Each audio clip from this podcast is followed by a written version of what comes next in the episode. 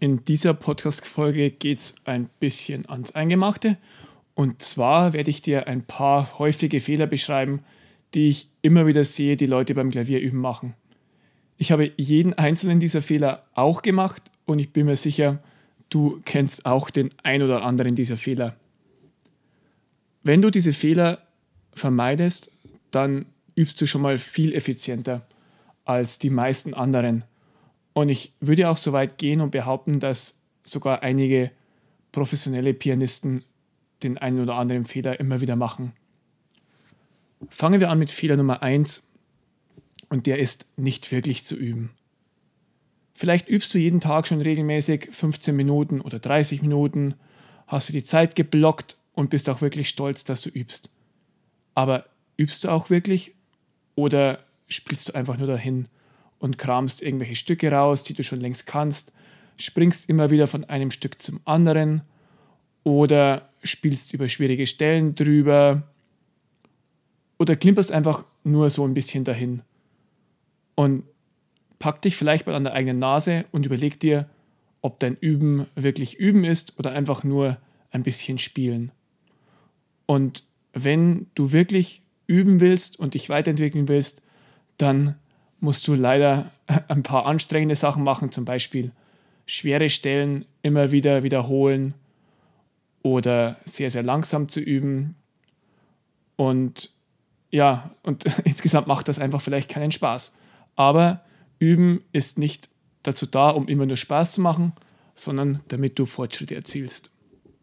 Klar, es darf auch Spaß dabei sein und es gehört unbedingt auch dazu, dass auch das Üben Spaß macht, aber manchmal gibt es einfach Phasen, die sind sehr anstrengend. Wenn du einen bestimmten Lauf zum 20. Mal übst und du ihn einfach nicht mehr hören kannst, aber er klappt einfach noch nicht und da musst du einfach vielleicht nochmal 30 Mal üben. Also versuche wirklich zu üben.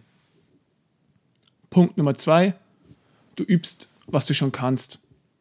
Natürlich macht es Spaß, Stücke zu spielen, die sehr gut sitzen, die du vor einiger Zeit schon gemeistert hast und die aufzuwärmen und wirklich schön dein Klavier zum Klingen zu bringen. Und das gehört auch dazu.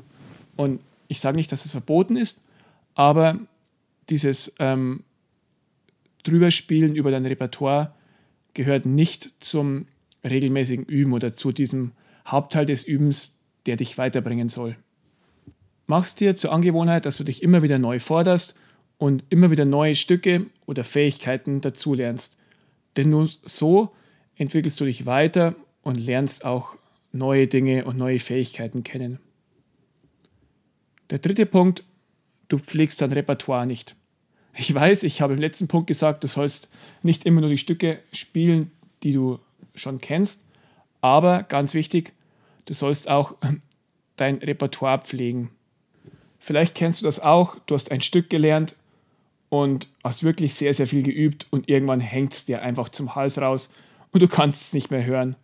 Dann legst du es beiseite, spielst es einige Wochen oder Monate gar nicht mehr und wenn du es dann wieder zur Hand nimmst, dann kannst du es auf einmal nicht mehr. Du stolperst über manche Stellen drüber, die früher mühelos und auswendig geklappt haben. Ja, leider hat dein Gehirn so einen Verlernmechanismus eingebaut, sodass es alle Dinge vergisst, die du nicht regelmäßig wiederholst. Und das ist auch irgendwie sinnvoll, weil ansonsten würde es überschwappen und du müsstest dich an alles erinnern, was du jemals gelernt hast. Es gibt übrigens auch so Menschen, die sich an jede einzelne Sekunde ihres Lebens erinnern können und das ist für die alles andere als angenehm.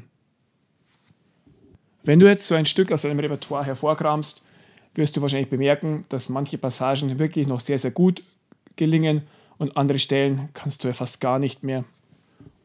Und die scheinen sich wirklich aus deinem Gedächtnis geschlichen zu haben. Und du fragst dich, wie konnte ich das nur irgendwann mal spielen? Wenn du also dein Repertoire regelmäßig pflegst und Stellen wieder übst, die du schon wieder etwas verlernt hast, dann hast du nicht immer nur etwas zum Vorspielen für spontane Gelegenheiten, sondern du entwickelst dich auch weiter. Weil wenn du zum Beispiel ein Stück von vor drei Jahren hervorkramst, kannst du das vielleicht sogar besser spielen als damals, wenn du ein bisschen übst, weil du dich ja auch weiterentwickelt hast. Und so lernst du auch dazu und machst Fortschritte.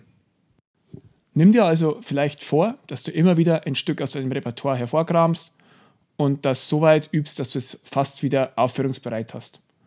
Und du wirst dann sehen, es geht dann doch schneller als gedacht. Der vierte Fehler, du spielst nie vor. Viele, die ich kenne, sagen, ja, ich spiele Klavier ja nur für mich und das muss schön klingen und ich will ja überhaupt nicht vorspielen und daran ist auch nichts auszusetzen.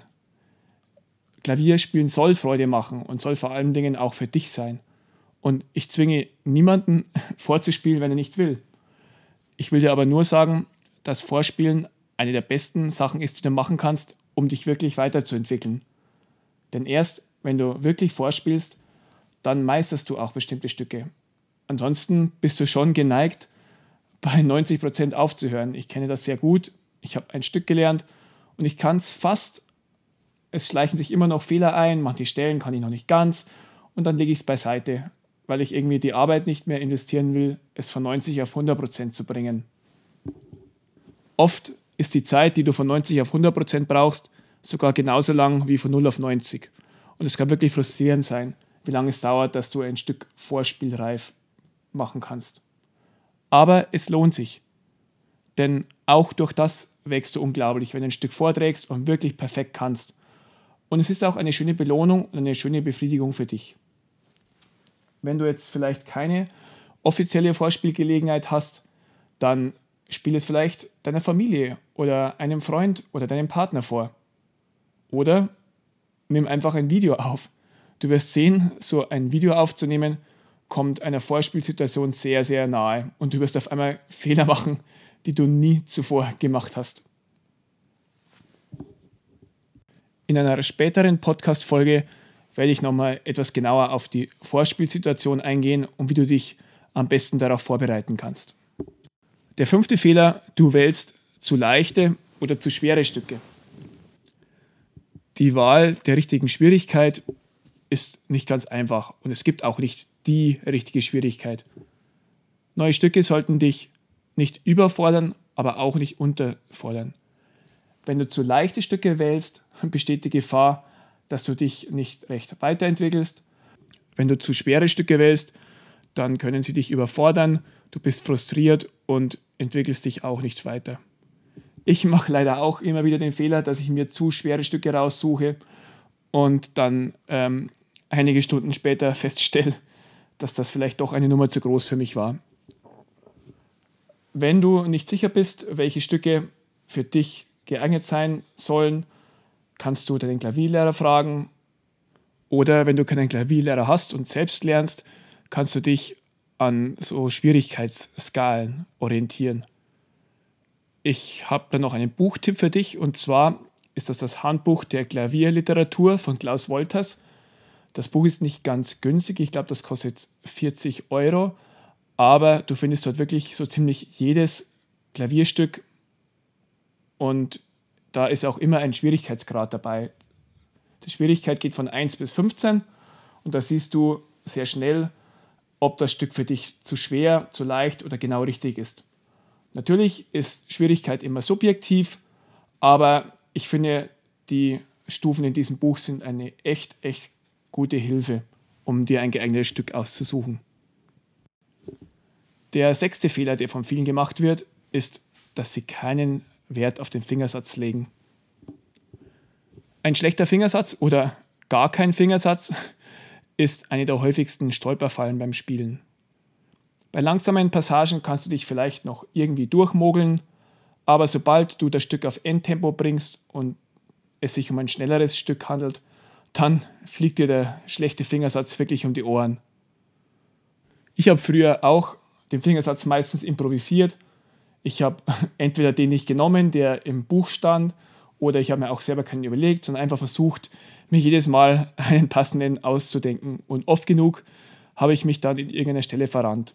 Irgendwann habe ich es mir dann zum Glück angewöhnt und habe mir wirklich die Zeit genommen, vor dem Lernen jedes Stücks oder beim Lernen mir einen Fingersatz zu überlegen oder festzulegen und den auch wirklich dann reinzuschreiben und mich auch dran, dran zu halten.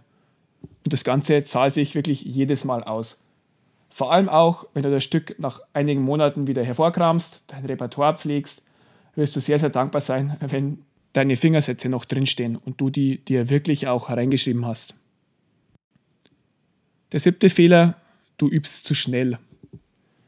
Je schneller du eine Passage übst, desto langsamer lernst du sie.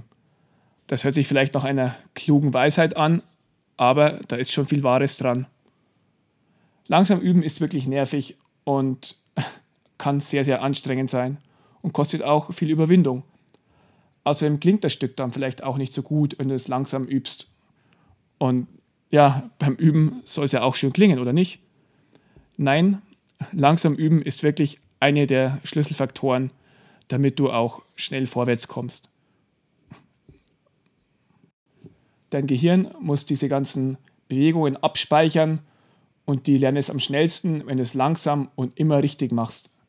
Wenn du es zehnmal schnell spielst und achtmal einen Fehler drin hast, dann prägt sich vielleicht auch der Fehler in dein Gehirn ein und du brauchst viel, viel länger, um die Stelle zu lernen.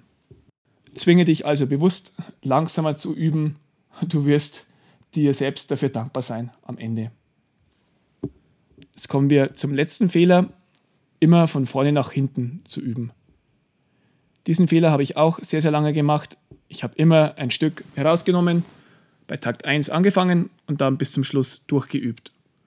Am Ende war das dann so, dass ich die ersten Stellen sehr, sehr gut konnte und der Schluss, naja, war eher mau.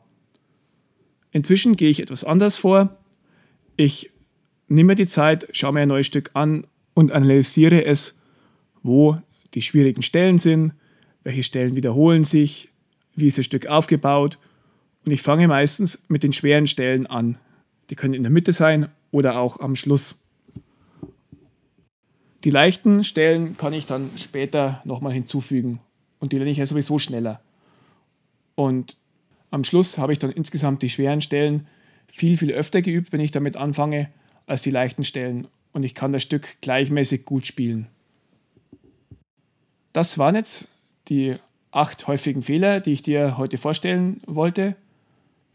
Vielleicht ähm, hast du auch den einen oder anderen Tipp oder den einen oder anderen Fehler, den du mal gemacht hast. Wenn ja, würde ich mich sehr über eine Mail von dir freuen an info@pianobeat.de. Weitere Links, wie zum Beispiel auch das Buch von Klaus Wolters zur Klavierliteratur, findest du in den Show Notes.